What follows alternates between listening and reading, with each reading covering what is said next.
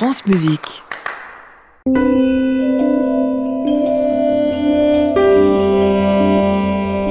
Bonsoir à tous, bonsoir Rodolphe. Bonsoir Émilie, nous sommes ensemble jusqu'à 22h et nous allons écouter comme tous les dimanches soirs de la bien belle musique de notre temps et on va même commencer ce soir par un opéra de Hans Werner Henze, Le radeau de la Méduse.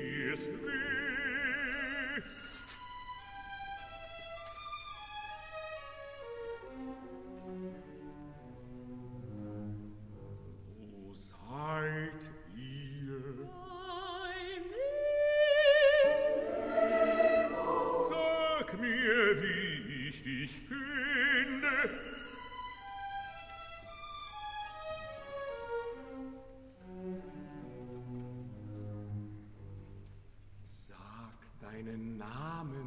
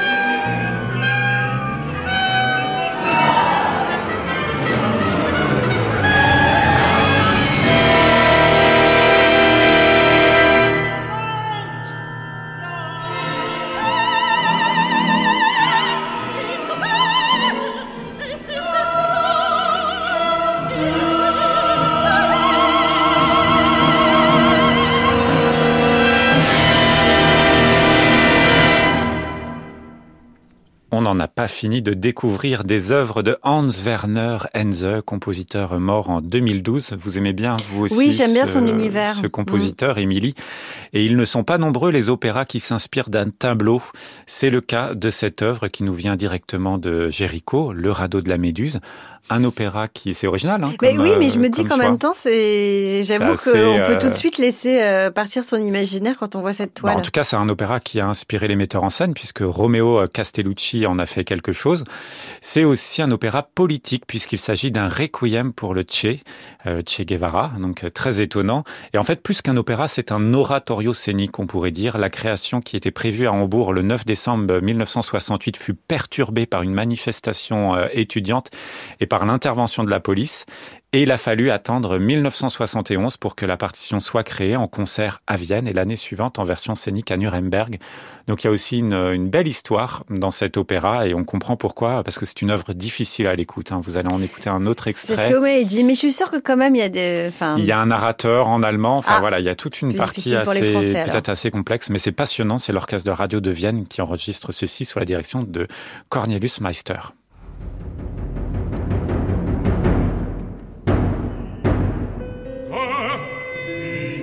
Ein Mann über das Fuß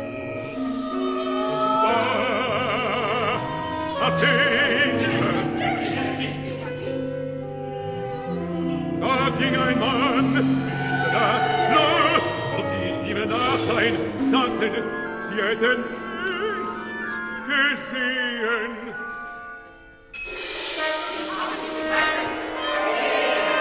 Da ging ein Mann über das Fluss geredet hatten, sagen sie hätten nichts gesagt.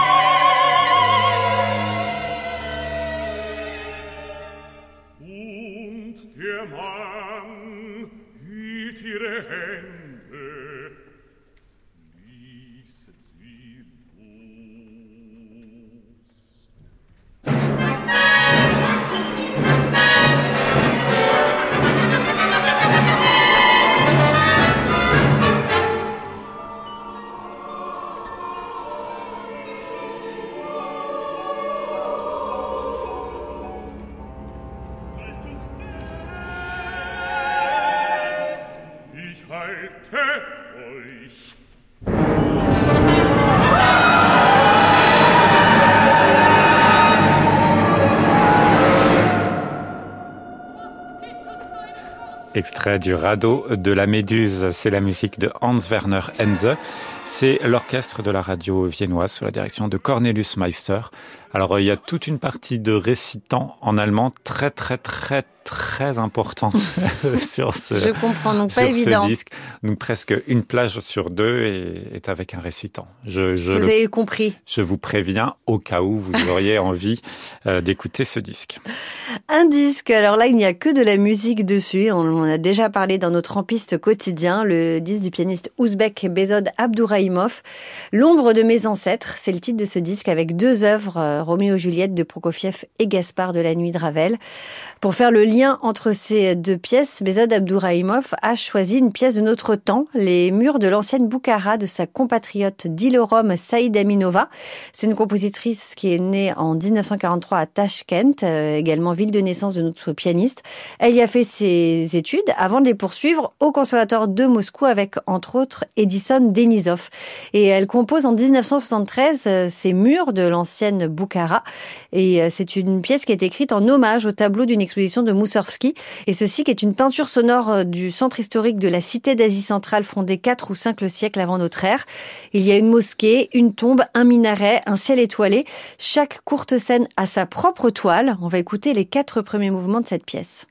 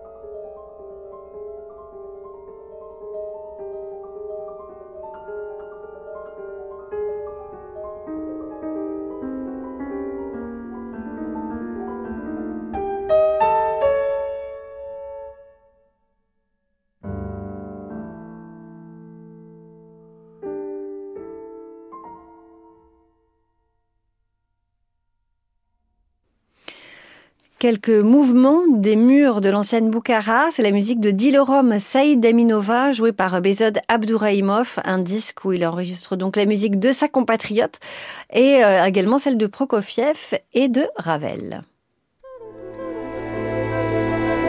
France Musique. En piste contemporain, Émilie Munera, Rodolphe Bruno Boulmier. Crois que j'ai déjà entendu parler du disque qui va passer aussi. Mais comme le dans vôtre, c'est un disque qu'on a diffusé Mm. dans notre en piste quotidien, absolument. Un disque qui couple la musique de Jean-Sébastien Bach avec celle de James Macmillan. Un très beau disque. Vous savez, j'ai adoré euh, Mhm. ce disque. Les motets de Bach sont magnifiquement enregistrés par l'ensemble Ténébrae. Et on y trouve aussi des grandes œuvres de James Macmillan. On y entend notamment son Miserere de 2009, immense et fascinante partition, avec en son sein une partie libre qui permet aux interprètes de s'évader. C'est une partition difficile qui demande beaucoup au chœur. Euh, la création d'ailleurs a eu lieu par un autre excellent chœur qui est The Sixteen, qu'on aime bien aussi euh, dans cette émission. Et lorsqu'on va sur le site de l'éditeur, il nous prévient, les notes ne sont pas particulièrement difficiles à maîtriser dans cette œuvre, mais la conception globale est assez compliquée. Même l'éditeur euh, le dit ou euh, prévient les interprètes. Et euh, la notice du compositeur James Macmillan nous dit que cette œuvre est un clin d'œil à un autre miserere très important, le miserere d'Allegri. Alors vous allez entendre cette partition qui dure presque d'ailleurs aussi longtemps que celui d'Allegri, plus de 10 minutes. C'est notre disque du soir, James Macmillan Miserere.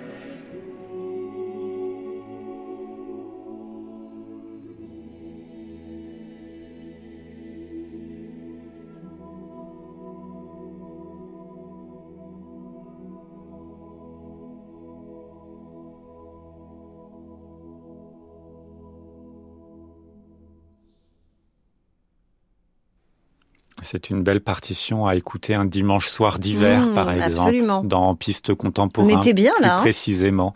Le Miserere de James Macmillan. En plus, vous avez peut-être entendu des chants folkloriques écossais, comme très souvent dans les œuvres de ce compositeur. L'excellent ensemble Tenebrae sous la direction de Nigel Short.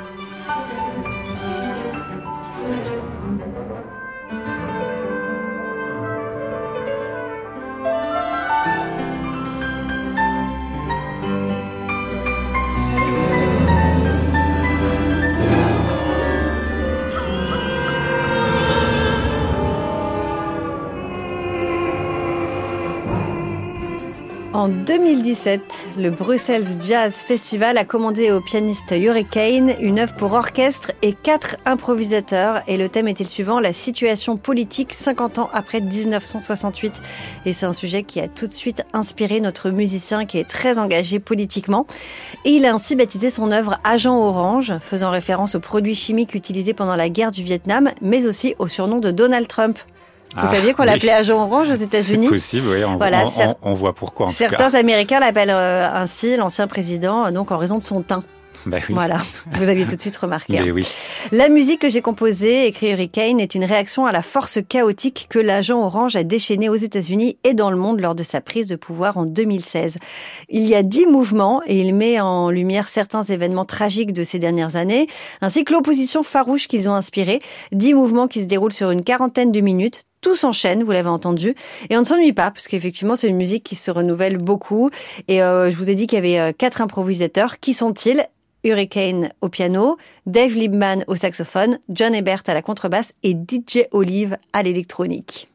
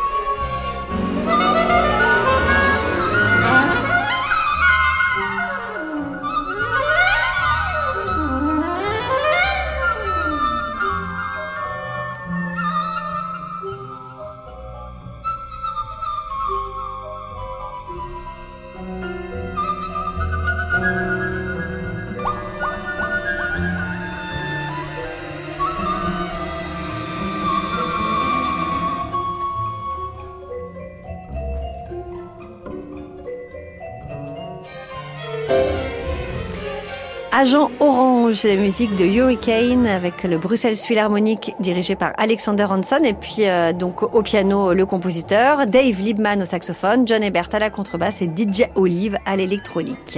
Et voici le DJ de la soirée, le journal de la création de Laurent Villarem. La chance, vous êtes un DJ. Qu'est-ce que vous nous mixez alors aujourd'hui D'abord, je vous dis bonsoir. Bonsoir, bonsoir Émilie, bonsoir Rodolphe. Alors, vous connaissez l'expression de 7 à 77 ans. Mhm. Maintenant, on est dans l'inclusif. Vous savez comment on dit avec le vieillissement de la population? Non, on va De jusqu'où? 7 à 107 ans. Ah, bah c'est bien. Oui. Eh bien, cette semaine, on va parler d'opéra pour les petits, les moyens et les grands. Alors, nous sommes en janvier et je fais quelque chose qu'il ne faut pas faire. Je, crois que je vais recycler un ancien journal que j'ai déjà fait. C'est mal. Oui, en octobre 2022, j'étais à l'Opéra d'Amsterdam pour la création de La Petite Fille, le Chasseur et le Loup de Vasco Mendonça. Eh bien, figurez-vous que l'opéra pour enfants de Mendonça est redonné à l'Opéra de Paris du 29 janvier au 3 février. À l'époque, j'avais fait un reportage et j'avais trouvé deux petits-enfants franco-néerlandais, Zoé et Sébastien. On réécoute leur réaction à la sortie de La Petite Fille, le Chasseur et le Loup. Comment tu t'appelles? Tu as aimé? Alors, qu'est-ce que tu as aimé Quand le loup, il a, il a pris la fourchette et il a voulu manger les tochons. Et toi, comment tu t'appelles Sébastien, Qu'est-ce que tu as aimé la, la lune, quand il allait vers la lune euh, quand euh, la fusée décollait et aussi quand le chasseur a sorti ses, euh, son couteau. L'opéra de Vasco Mendonça est donc redonné en français à l'amphithéâtre de l'Opéra à Bastille. Ici, le grand méchant loup devient le grand gentil loup, poursuivi par des chasseurs, et s'il hurle, c'est parce qu'il a faim.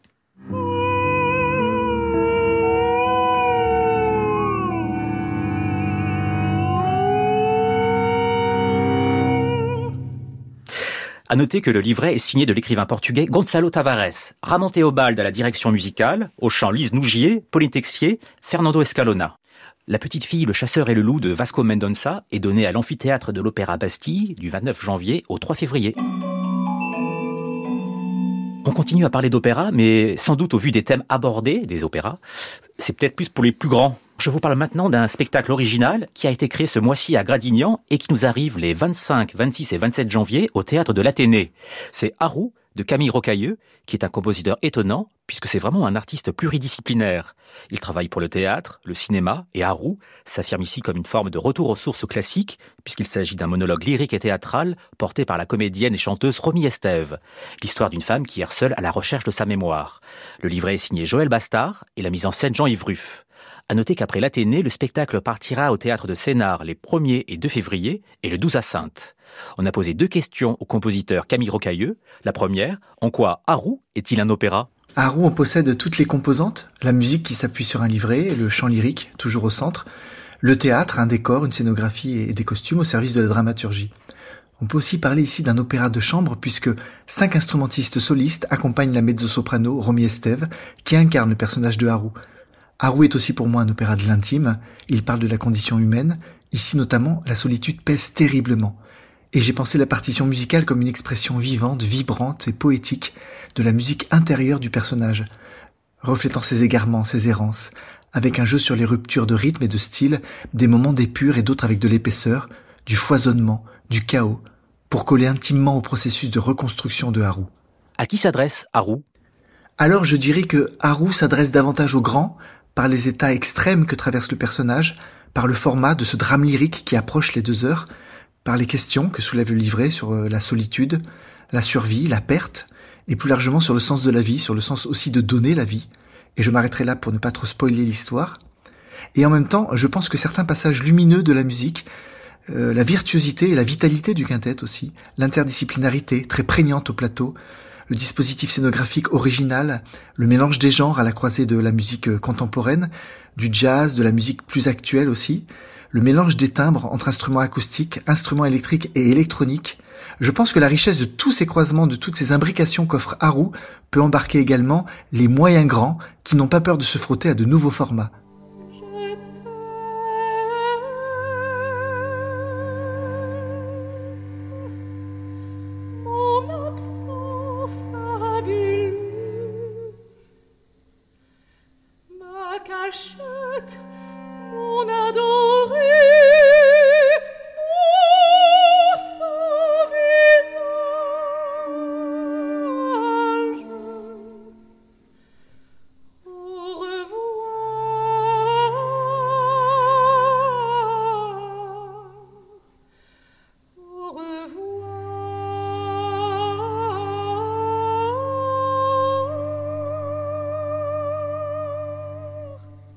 Harou de Camille Rocailleux est joué les 25, 26 et 27 janvier au théâtre de l'Athénée, les 1 et 2 à Sénart et le 12 à Sainte.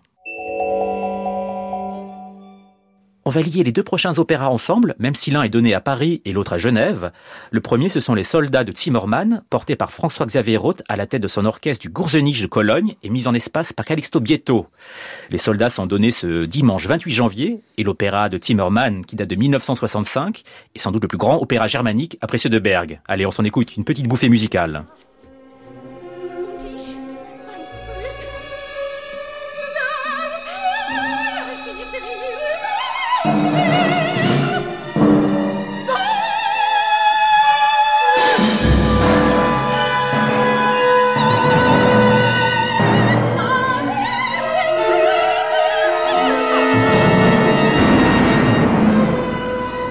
Moi j'ai déjà le frisson, hein.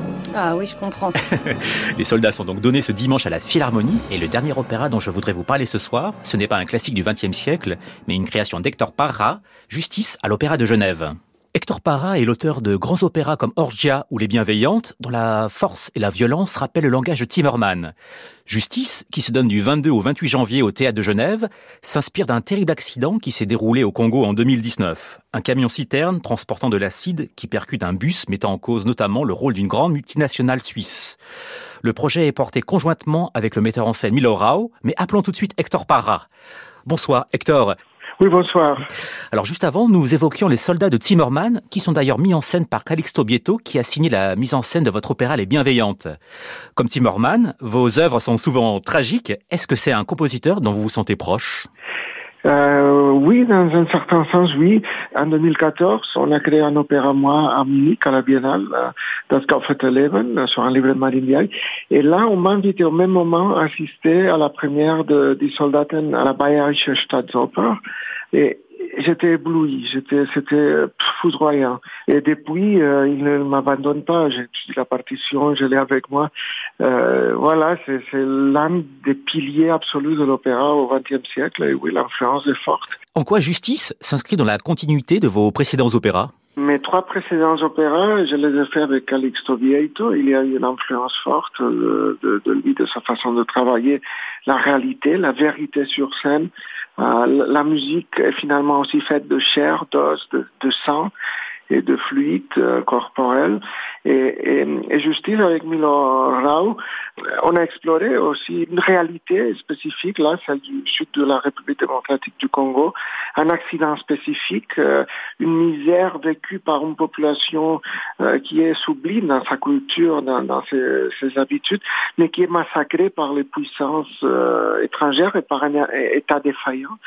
Et de ça, je pense qu'on touche d'une certaine façon l'universel à travers le lyrisme des voix, mais aussi à travers le réalisme euh, effrayant de, Milo Rao et sa façon de rendre cette réalité euh, palpable non et, et, de faire bouger les gens qui, qui, qui, regardent. Avec un groupe de chanteurs incroyables absolument impliqués. On a Serge Kakuchi c'est le plus grand contre-ténor congolais qui est né à côté du village où se passe l'opéra hein, mais c'est incroyable Fiston Mwanza Mujila notre librettiste et de là aussi de la région alors on a exploré euh, tout ça avec les artistes de la région et c'est une expérience de partage euh, sur sur l'humanité et en Afrique sans doute, mais c'est le verso de l'humanité de toute façon.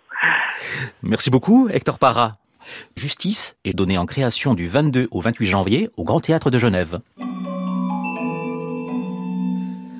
On termine le journal par une triste disparition, celle la semaine dernière de Bruno Ducol à l'âge de 74 ans.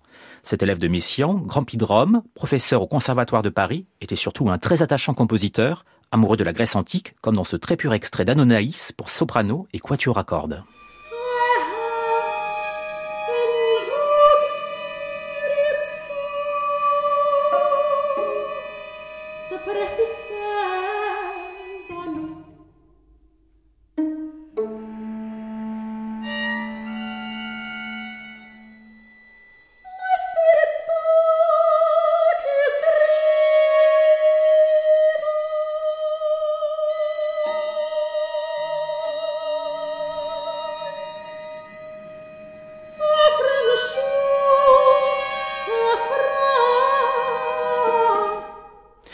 Ducol nous a quittés à l'âge de 74 ans.